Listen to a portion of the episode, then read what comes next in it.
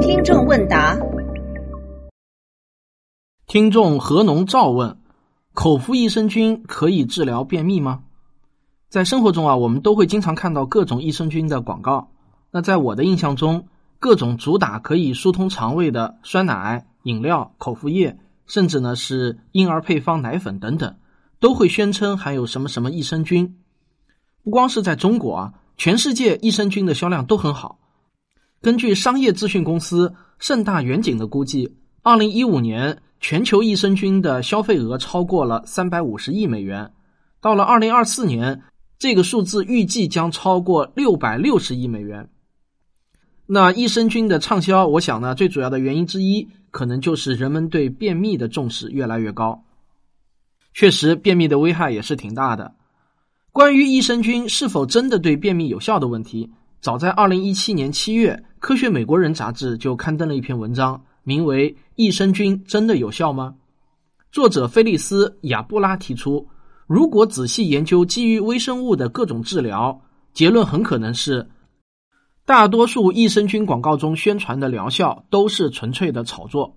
华盛顿大学胃肠病学家切巴认为，没有证据表明。胃肠道正常的人可以从服用益生菌中受益。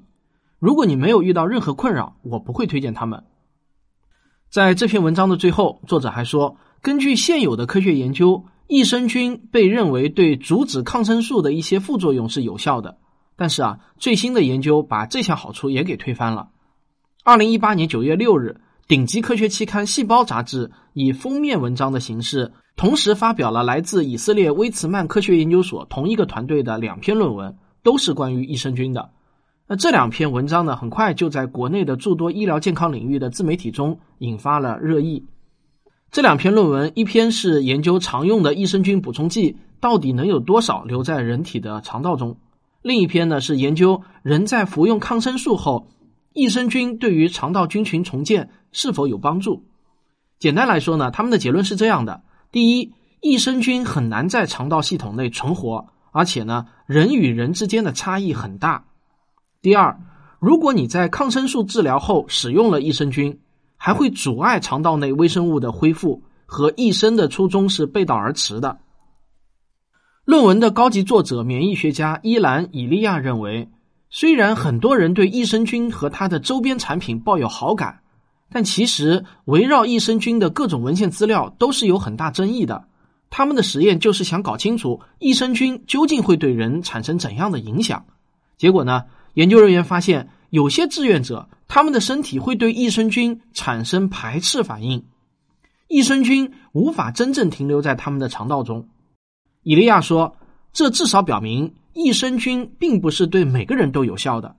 不过，他也认为。如果根据每个人的需求来定制益生菌的话，或许会有效果。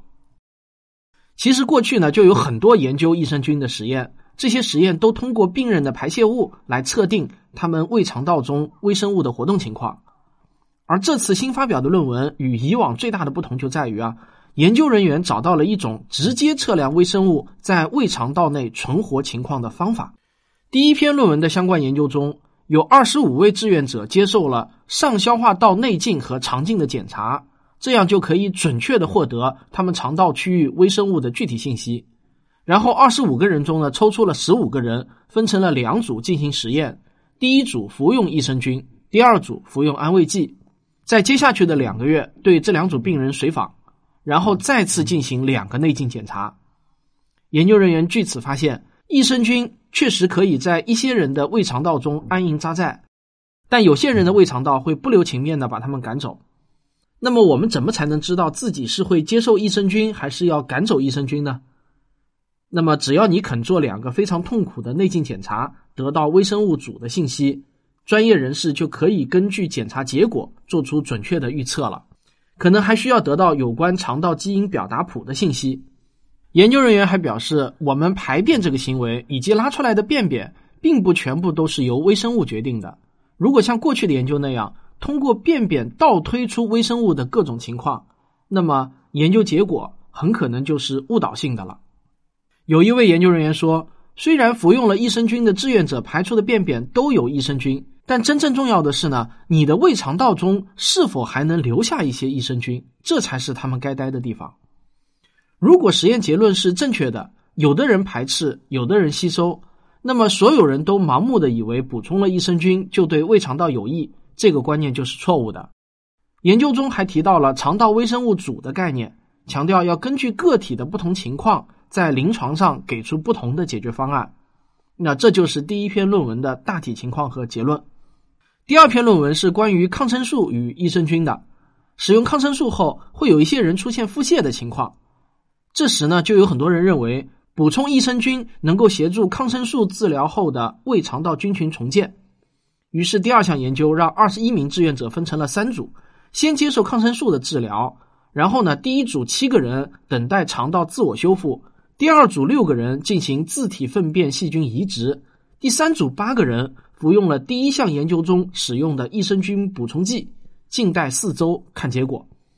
结果呢，让人颇感意外。接受自体粪菌移植的志愿者几乎只用了一天的时间，肠道菌群就和原来的相差无几了。而自然恢复组达到这个水平，则用了三周的时间。那最倒霉的是服用了益生菌的志愿者，直到二十八天的等候期过去了，肠道菌群还没有恢复。甚至有人在五个月以后还处在菌群失调的状态，这个呢就是所谓的帮倒忙了吧？好了，两篇论文呢介绍完了，不知道你是什么感受？我的感受是啊，要用更加平常的心去对待各种益生菌的宣传广告。基于目前的最佳证据来看呢，益生菌要能够起到改善便秘的疗效或者改善腹泻的疗效啊，需要的条件看来是很苛刻的。大多数人恐怕并不能通过服用益生菌来改善便秘，而对于那些由于服用抗生素后导致各种胃肠道功能紊乱的患者来说，服用益生菌反而是有害的。因此呢，如果你是一个肠胃非常健康的人，根本就没有必要为了所谓的调理或者补去买益生菌类的保健品。但如果你目前呢确实是正在遭受胃肠道功能紊乱困扰的人，而又不是因为服用抗生素后导致的暂时副作用，适当的吃一些益生菌类的产品试试看也未尝不可。毕竟呢，也还是有一定的概率能够起到作用的。最后，我想说一下我自己是怎么来决定何时宁可信其有，何时宁可信其无的。总原则啊，还是看风险和收益之间的比例关系。如果是药品，那么我采取的策略肯定是宁信其无，不信其有。就是在既没有证据证明有效，也没有证据证明无效的情况下，我就认为是无效的，因为药品的风险系数很大，不值得去做人体小白鼠。实际上呢，严格点来说啊，药品必须自证有效，别人没有义务，也不需要去证明无效。而对于某种食品或者膳食补充剂，那在我感觉身体一切健康的时候，那我是不会去相信任何未经证实的保健功效。也不会去交智商税，主动去购买治胃病的那种产品。这里的胃病不是胃里的毛病啊，而是未来的那个胃啊，治胃病。但是呢，如果我现在呢确实在遭受一些小毛小病的困扰，比如呢，我就经常遭受口腔溃疡的困扰。那么对于食品和膳食补充剂，注意啊，我的前提是作为食品和膳食补充剂上市的产品，那我采取的策略就是宁信其有，不信其无了。虽然没有证据证明有效，但也没有证据证明有害，而花费也不是太高的话，那么我尝试一下也是无妨的，也没有必要太死板。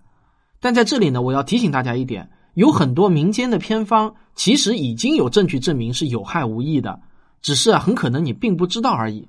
这时候，如果你再学我刚才的那个宁信其有的策略，就属于盲从了。我可是要在确认了没有证据表明有害的情况下才会去试的。那我举个例子，前段时间呢，有人建议我可以试试大剂量服用维生素 B 二，也就是说，比说明书上推荐的剂量再多个五六倍。这时候呢，我就会先查找各种资料，确认没有证据表明大剂量服用维生素 B 二会对肾功能正常的人造成伤害时，我才会去尝试。这时候判断有没有证据的标准，一定是正经的书面资料。至于怎么才能寻找到可靠的书面资料，我专门做过一期问答的，这里呢我就不多说了。总之啊，证据可靠不可靠，不是凭很多人说，或者大家都这样，或者几千年的经验就够的。经验再多啊，不经过科学研究，都是不足以成为证据的。好，这就是本期的听众问答，感谢大家的收听，我们下期再见。科学声音。十月十四日，也就是国庆节回来后的第一个周日的下午两点，在上海书城的福州路店有一场我和吴金平老师的新书发布会。我们还邀请到了上海著名的主持人骆欣老师来为我们当嘉宾主持。如果你有兴趣来参加的话呢，呃，不要错过，是完全免费的，欢迎大家的到来。